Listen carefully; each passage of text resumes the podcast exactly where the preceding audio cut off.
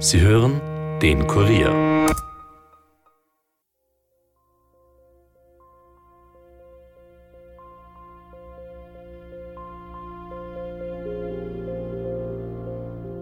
Irgendwann hat dann der, der Vater einen Anruf morgens bekommen von dem Arbeitgeber, der berichtete darüber, dass Adrian nicht aufgetaucht sei.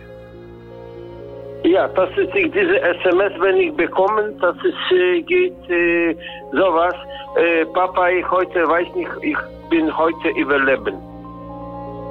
Das Zimmer war mehr oder weniger unberührt und es waren Gegenstände des täglichen Bedarfs von Adrian Lukas nach wie vor im Zimmer.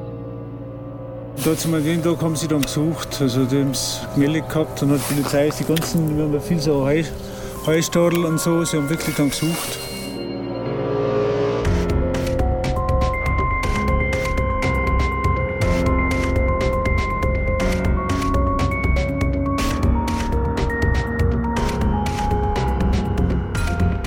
Herzlich willkommen zu Dunkle Spuren, dem True Crime Podcast des Kurier, in dem wir ungelöste Kriminalfälle aus Österreich neu aufrollen. Heute dürfen wir euch, liebe Hörerinnen, liebe Hörer, mitnehmen zu einem Fall, für den wir so weit gefahren sind überhaupt noch nie bei Dunkle Spuren. Unsere Reporterin Elisabeth Hofer und Videoredakteur Tobias Peböck sind insgesamt mehr als 20 Stunden im Auto gesessen, um diesen ja, diesen ganz besonders mysteriösen Fall zu recherchieren und um in die Abgründe hinter einem mondänen, schillernden Skiort in Tirol einzudringen.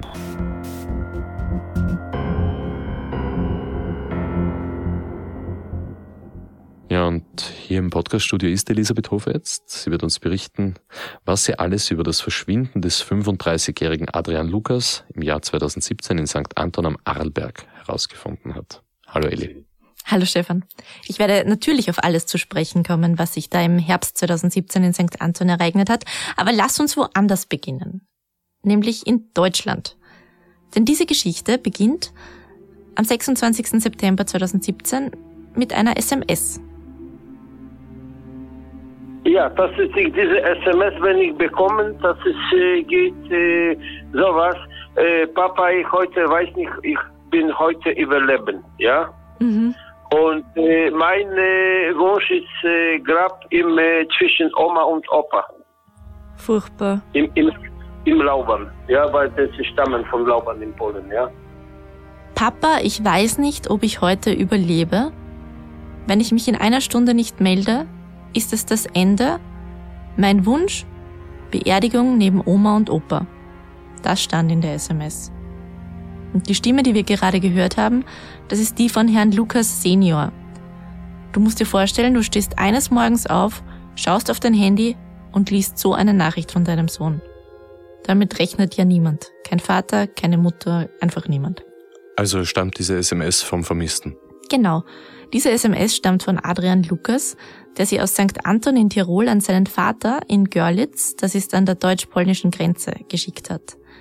Und wie es dazu kam, dass der eine dort und der andere da war, erzähle ich dir gleich. Davor muss ich aber noch kurz über Adrian Lukas erzählen. Also gut, Eli, dann leg mal los.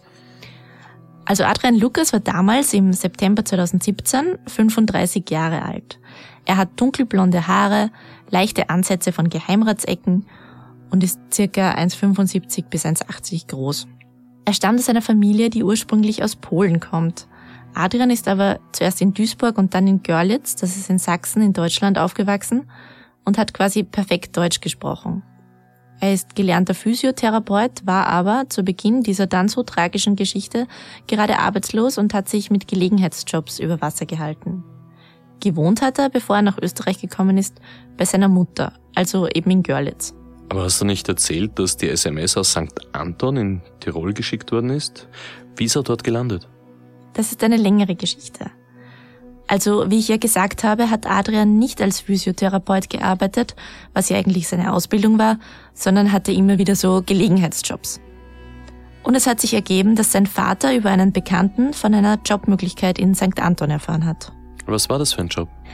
Also der Bekannte des Vaters war eben beauftragt, beim Bau eines Hotels in St. Anton mitzuarbeiten und hat dafür gewissermaßen einen Assistenten, einen Hilfsarbeiter gesucht. Wir können hier den Namen dieses Bekannten aus rechtlichen Gründen nicht nennen, darum schlage ich vor, wir nennen ihn ab jetzt Herrn Müller. Weil Adrian gerade keine Arbeit hatte und ohnehin knapp bei Kasse war, hat sein Vater ihn an Herrn Müller vermittelt.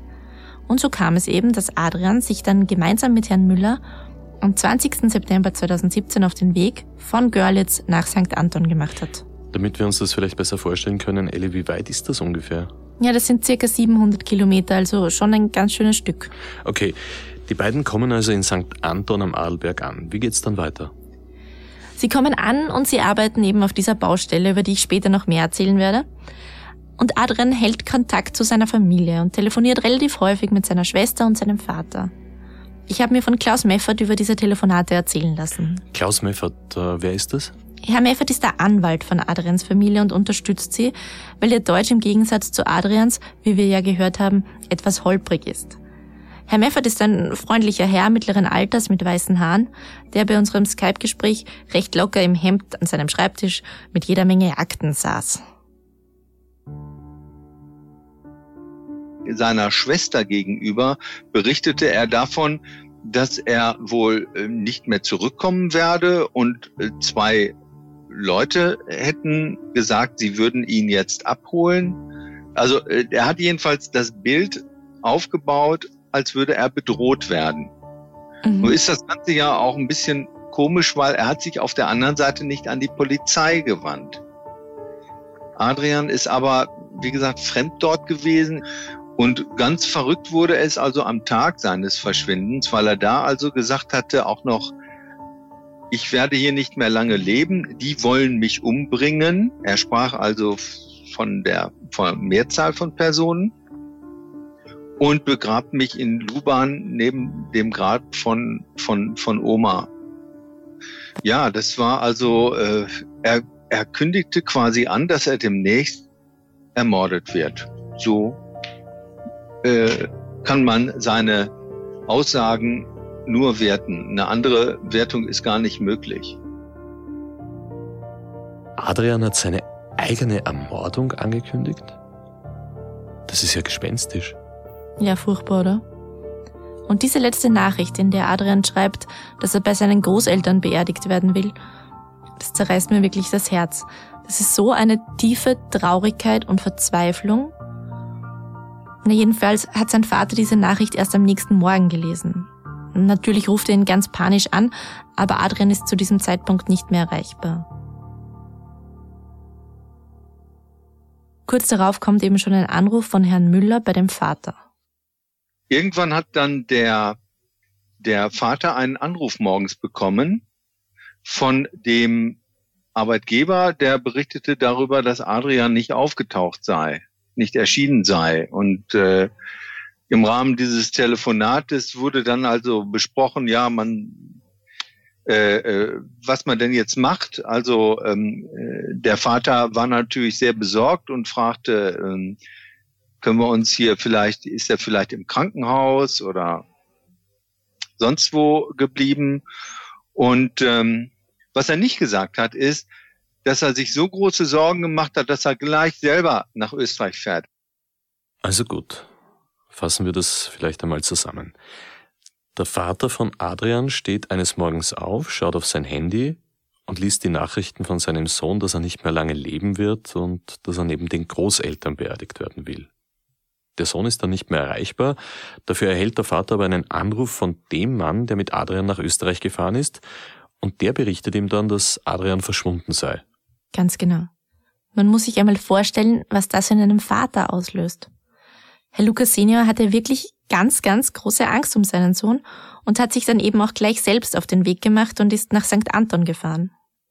Gleichzeitig, also während Herr Lukas Senior sich auf der Reise befindet, nimmt die Polizei in Österreich die Arbeit auf. Was damals genau passiert ist, das weiß Katja Tersch. Sie ist die Leiterin der Kriminalpolizei in Tirol, groß, dunkelhaarig, förmlich, aber zivil gekleidet. Sie hat ein langes Interview gegeben und sie weiß auch, was in den ersten Stunden nach Adrians Verschwinden passiert ist. Also das war am 26. September 2017, ähm, am Vormittag, wenn man so will, äh, ist die Polizei in St. Anton, die eben örtlich zuständig ist, dafür in Kenntnis gesetzt worden, dass Adrian Lukas eben nicht zu seiner Arbeit, sprich nicht auf der Baustelle erschienen ist und dass eben auch die die Nachschau im Hotelzimmer, wo er seine Unterkunft gehabt hat, eben negativ verlaufen ist. Das heißt, dass er dort nicht auffindbar war und dass auch telefonisch kein Kontakt äh, hergestellt werden kann zu ihm. Verständigt, beziehungsweise die Anzeige ist gemacht worden von Mann, der ihn von Deutschland, also von seinem Wohnort nach Tirol, nach St. Anton gebraucht hat, um dort gemeinsam zu arbeiten auf dieser Baustelle. Ja, also der Zeitpunkt der Durchsuchung des Hotelzimmers von Adrian Lukas wird später noch wichtig werden. Dort hat man ihn jedenfalls als erstes gesucht, aber dort war er nicht. Was war das überhaupt für ein Hotel, in dem der Adrian Lukas da gewohnt hat? Ja, Stefan, das ist natürlich eine gute Frage.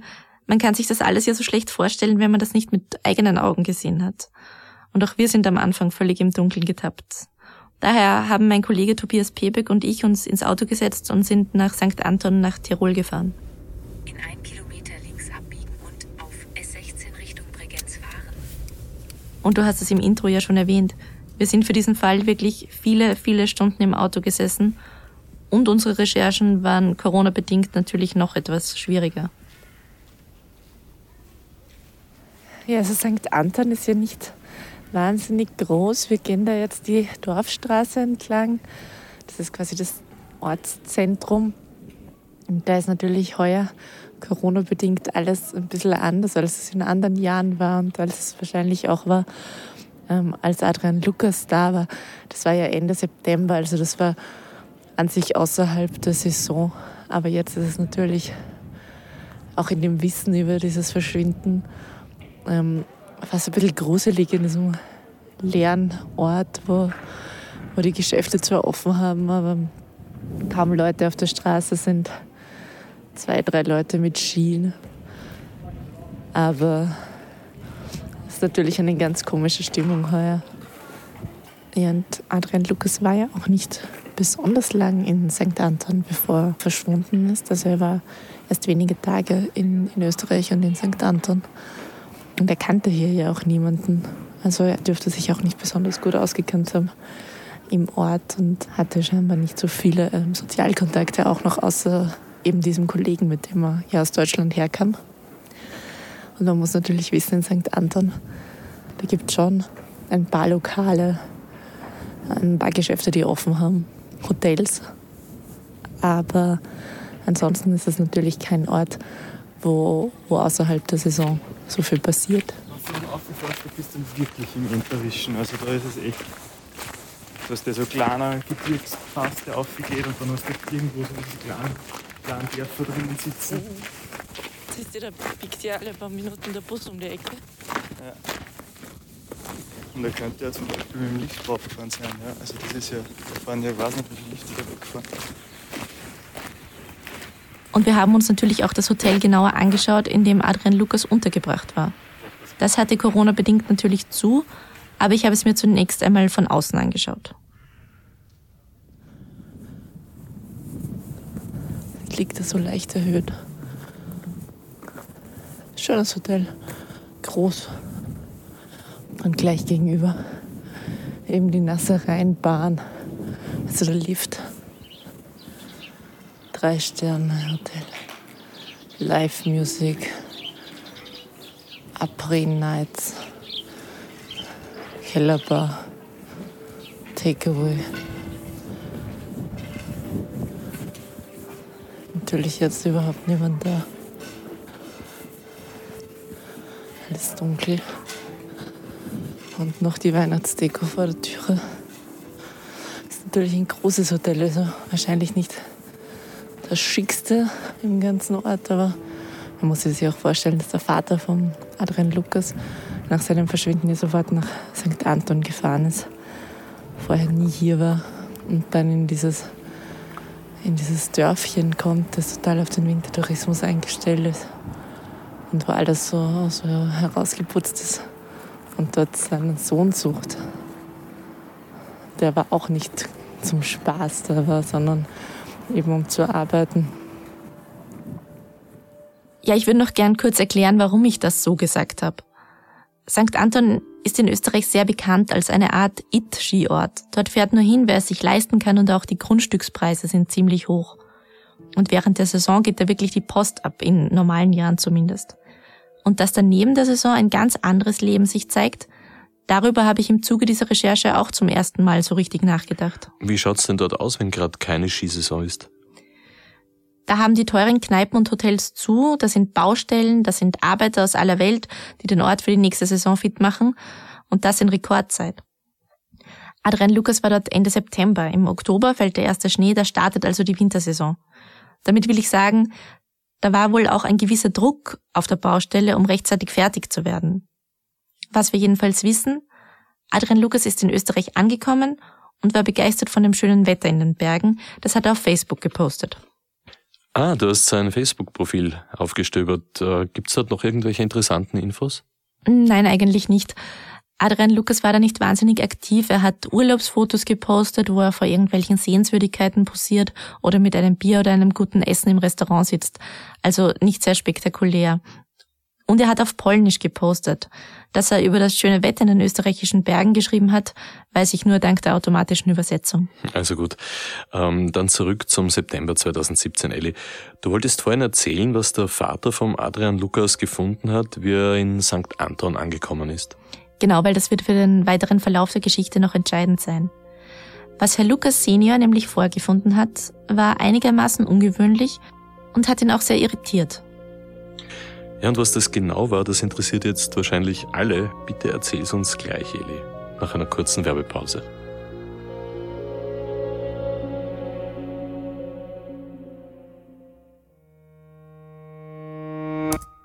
Nicht nur wir vom Dunkle Spuren Team machen True Crime Podcasts. Auch im dritten Teil des Audible Originalhörspiels Auris steht eine junge True Crime Podcasterin im Mittelpunkt. Seit Jahren versucht Jula Ansorge, ihren unter mysteriösen Umständen verschwundenen Bruder zu finden. Matthias Hegel, der berühmte forensische Phonetiker, behauptet, Beweise zu haben, dass Moritz noch lebt. Doch wie Kenner von Teil 1 und 2 von Auris wissen, hat der zwielichtige wie skrupellose Experte Jula schon oft belogen und manipuliert. Dennoch stimmt sie einem Treffen zu, um ihren Bruder zu retten. Doch dabei kommt es zur Katastrophe. Auris 3 Todesrauschen ist ein Audible-Original nach einer Idee von Krimistar Sebastian Fitzek. Zu hören ab 25. März exklusiv bei Audible.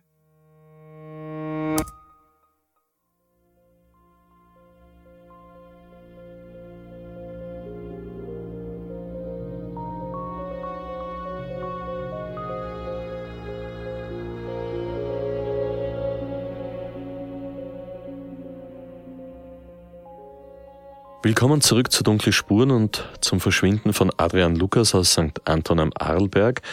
Eli, vor der Pause wolltest du uns gerade erzählen, was der Vater vom Adrian gefunden hat, wie er von Görlitz nach St. Anton gekommen ist.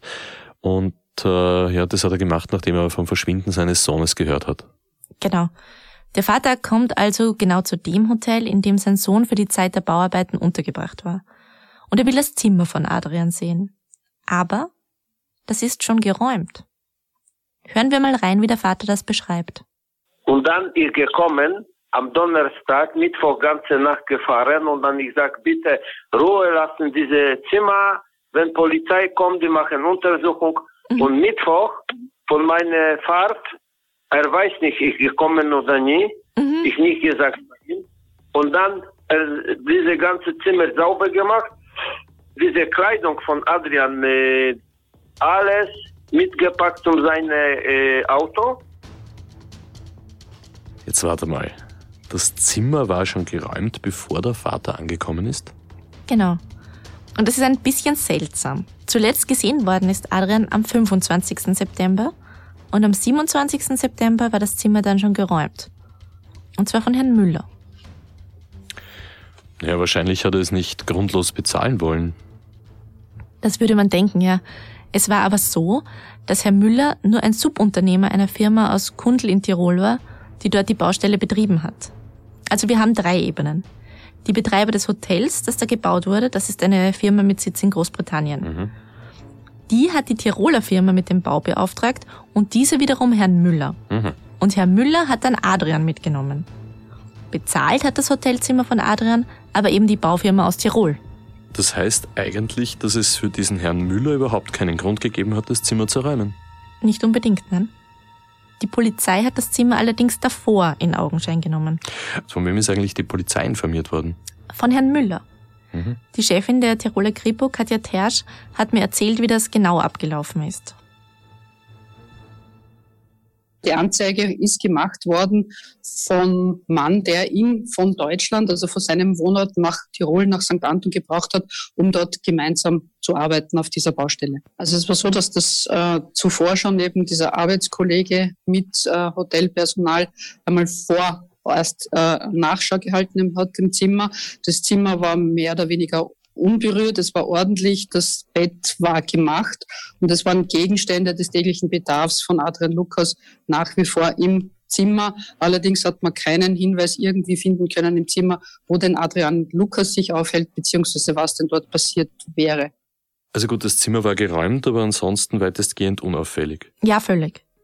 Interessant ist aber, dass es eben zuerst von Herrn Müller durchsucht worden ist, mhm. bevor die Polizei hineingegangen ist. Und das ist schon auffällig und wird im späteren Verlauf noch von Bedeutung sein. Also gut, aber was ist danach passiert? Welche Schritte hat die Polizei unternommen? Verschiedenste. Es wurde natürlich nach Adrian gesucht, aber es wurde zum Beispiel auch eine Handyortung durchgeführt. Die Kollegen haben dann ähm, Ermittlungsschritte, die grundsätzlich bei Abgängigkeiten oder ungeklärten Aufenthalten dann eben in die Wege geleitet werden, eben in die Wege geleitet, sprich es sind Handybeilungen durchgeführt worden, es mhm. sind Befragungen natürlich gleich mal durchgeführt worden, insbesondere natürlich der Anzeiger, sprich der, der Arbeitskollege, der Chef von ihm, aber natürlich auch an der Unterkunft ähm, und auch auf der Baustelle. Man hat geschaut, ob er denn bei Ärzten oder in Krankenhäusern hat man ähm, nachgefragt, ob denn da irgendjemand eingeliefert worden wäre, auf den die Beschreibung beziehungsweise der Name passt. Ähm, man hat dann auch gleich einmal mit äh, der Ähm, in Deutschland Kontakt äh, aufgenommen, sprich mit dem Wohnort, ob er vielleicht da irgendwas bekannt wäre, dass sie da was gemeldet hätte. Man hat dann auch ähm, Suchaktionen gleich einmal mhm. angefangen am gleichen Tag, also im näheren Umfeld, sowohl am gleichen Tag als auch am nächsten Tag. Und natürlich hat die Polizei auch die Überwachungskameras gecheckt. Man hat dann auch noch ähm, Videomaterial gesichtet, sprich mhm. äh, alles, was halt von der ÖBB Bahnhof, äh, ob es denn da am Videomaterial irgendwelche Hinweise geben könnte, wo dann, ob er dann auffällig gewesen wäre am Bahnhof mhm. oder sonst in diese Richtung. Also es sind gleich einmal sehr, sehr umfangreiche Ermittlungen in dieser Hinsicht getätigt worden. Und es war alles unauffällig? Es war alles unauffällig. Man hat eben den letzten Standort des Handys in St. Anton am Vortag, sprich am 25. Mhm. September gegen 14 Uhr lokalisieren können. Und ab diesem Zeitpunkt war keine Ortsbestimmung mehr möglich. Das heißt, das Handy war nicht mehr eingeschaltet und konnte auch nicht mehr erreicht werden. Was die Frau Terster erzählt, ist spannend. Das Handy ist also am Tag des Verschwindens zuletzt in St. Anton geortet worden und wurde dann entweder ganz ausgeschaltet oder der Akku war leer, so wie wir jetzt wissen. Ja, und was wir noch wissen ist, dass ein Suchhund auf Adrians Spur eingesetzt worden ist und die zum Busterminal in St. Anton geführt hat. Damit sind wir wieder mal an einem Punkt, Ellie, an dem eigentlich alles möglich ist. Vielleicht ist der Adrian ja einfach in einen von diesen Bussen gestiegen und davongefahren. Ja, das ist natürlich möglich. Aber warum sollte er und wohin und warum hat er diese SMS geschrieben? Gut, über die verschiedenen Möglichkeiten müssen wir sowieso später noch einmal ganz genau sprechen. Zuerst wolltest du aber noch vom Tag des Verschwindens selbst erzählen, Eli. Was ist da alles passiert? Ja, also an diesem Tag war Adrian wie immer auf der Baustelle. Dort hat er dann auch Mittagspause gemacht und bei diesem Mittagessen waren laut Aussage von Herrn Müller auch noch zwei weitere Bauarbeiter dabei, also sie waren insgesamt zu viert. Mhm. Und Adrian hat nach oder im Zuge dieses Mittagessens scheinbar angefangen, über Unwohlsein zu klagen. Unwohlsein? Wie meinst du das? Ja, also ihm war schlecht, er hat gesagt, er hat Bauchschmerzen und er hat sich dann auch für eine längere Zeit, es dürften mindestens 20 Minuten gewesen sein, auf die Toilette zurückgezogen. Und als er wieder herauskam, hat er die Baustelle verlassen also man würde denken, um sich ins Bett zu legen. Aber das dürfte er eben nicht gemacht haben. Wie weit ist eigentlich das Hotel, in dem er gewohnt hat, von der Baustelle von dem anderen Hotel weg? Nicht weit, das sind ein paar Gehminuten bergauf.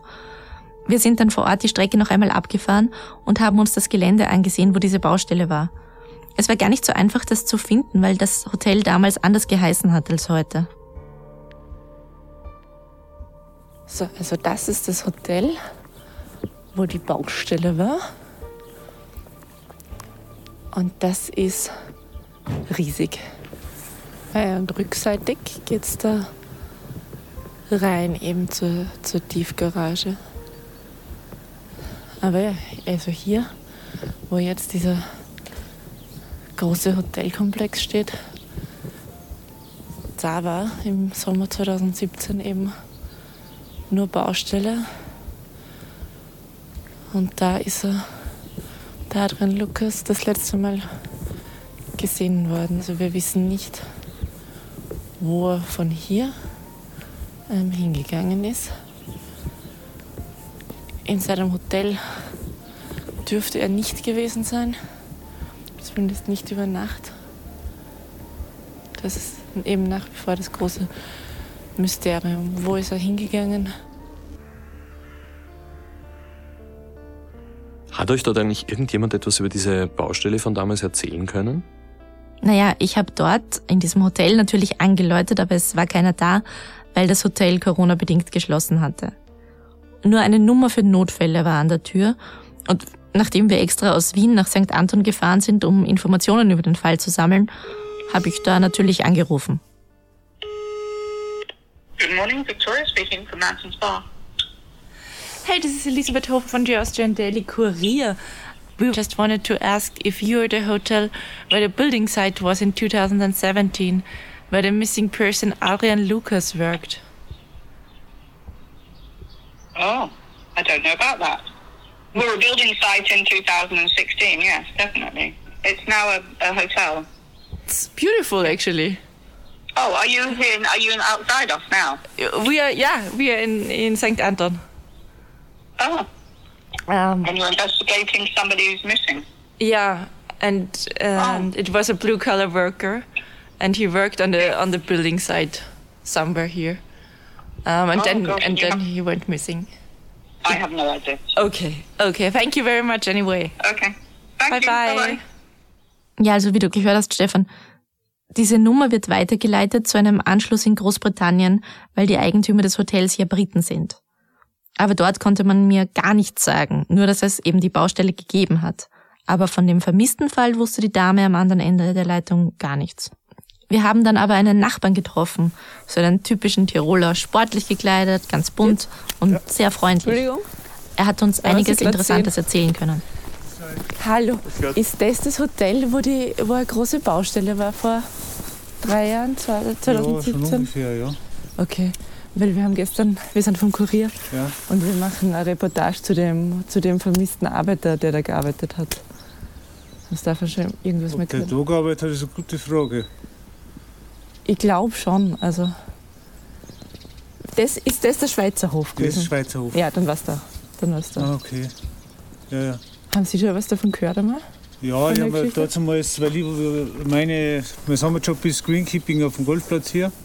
Okay. Und dazu mal den Tag haben sie dann gesucht. Also die haben es gemeldet gehabt und hat die Polizei die ganzen, wir haben ja viel so Heu, Heustadel und so, sie haben wirklich dann gesucht. Echt? Mit Hunden und so? Weiß ich nicht, ob es mit Hunden war, aber auf jeden Fall haben sie, wollten es wissen, was los ist mit dem. Ja, und die habe ich nie gefunden. Also der ist verschwunden bis heute. Ja, ich habe es von meinen Eltern gehört. Das ist gestern noch bei Aktenzeichen gewesen. Gell? Man weiß ja nicht, was mit so jemand passiert. Das kann alles sein. Der kann ja beim Mudus sein irgendwo und schön und denken, das Leben schön oder es kann was anderes sein, weiß man nicht. Gell? Jetzt warte mal, Eli. Dieser Herr erzählt, dass dieser Fall wörtlich gestern bei Aktenzeichen XY behandelt worden ist. Ja, das war wirklich ein Zufall. Genau an dem Tag, bevor wir uns das Gelände, wo 2017 die Baustelle war, angeschaut haben, ist der Fall Adrian Lukas auch in Aktenzeichen XY im deutschen Fernsehsender ZDF behandelt worden. Ja, und hat die Ausstrahlung damals irgendetwas ergeben? Nicht direkt, aber es war aus zwei Gründen gut. Erstens, weil die Menschen in St. Anton das gefühlt alle gesehen haben und den Fall deshalb sehr präsent hatten. Und zweitens, weil im Bericht von Aktenzeichen eine Information enthalten war, die mir zu diesem Zeitpunkt noch gänzlich unbekannt war und die mich dann doch leicht aus den Schuhen geworfen hat. Und zwar? Was mir ganz neu war, ist die Tatsache, dass Adrian in einem Telefonat mit seinem Vater scheinbar erwähnt hatte, dass er eine Frau in St. Anton kennengelernt hat. Ich finde das beachtlich, weil er ja vor seinem Verschwinden nur fünf Tage dort war. Hören wir vielleicht kurz in den Bericht des ZDF rein. Zwei Tage später, Samstagabend, 23. September 2017. Der Vater von Adrian Lukas versucht seinen Sohn zu erreichen. Das Gespräch wird für die späteren Ermittlungen von großer Bedeutung sein. Hallo, Papa? Hallo Adrian. Äh, was ist das für Lärm? Ich verstehe dich nicht. Äh, bist du noch auf Baustelle? Kurz raus. Ich bin gleich wieder da. Papa, hallo? Ja, was machst du in Kneipe? Ich habe eine Frau kennengelernt. Aus Ungarn. Sie arbeitet bei uns im Hotel an der Rezeption. Und? Ist sie nett? Ehrlich gesagt sehr. Ich will sie auch nicht so lange warten lassen. Ist, ist gut. Eine Frau, die an der Rezeption seines Hotels gearbeitet hat, heißt es da in diesem Bericht. Ganz genau. Für mich war das jedenfalls eine ganz neue und hochinteressante Information, der ich unbedingt nachgehen wollte. Denn diese Frau könnte der Schlüssel sein, um diesen Fall doch noch zu klären.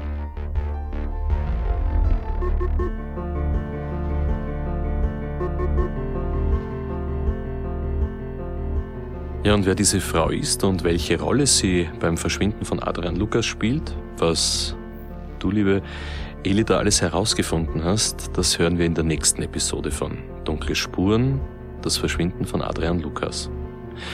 Wir danken der Familie von Adrian Lukas, Rechtsanwalt Klaus Meffert, dem Landeskriminalamt Tirol und dem Verein Österreich findet euch für die Zusammenarbeit und jeden und jeder, der sich hier für ein Interview bereit erklärt hat.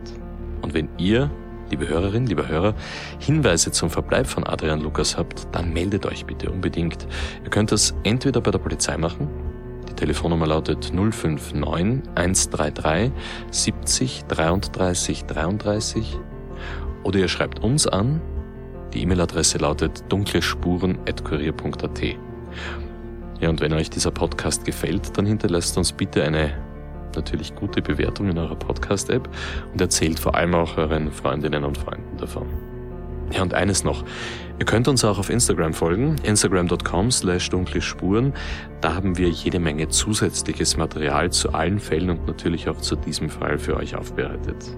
Dunkle Spuren ist ein Podcast des Kurier. Moderation Stefan Andres, Reporterinnen Yvonne Wiedler, Michaela Reibenwein, Elisabeth Hofer, Schnitt Dominik Kanzian und Tobias Peböck, Titelsong Tobias Schützenberger, produziert von Elias Nabmesnik.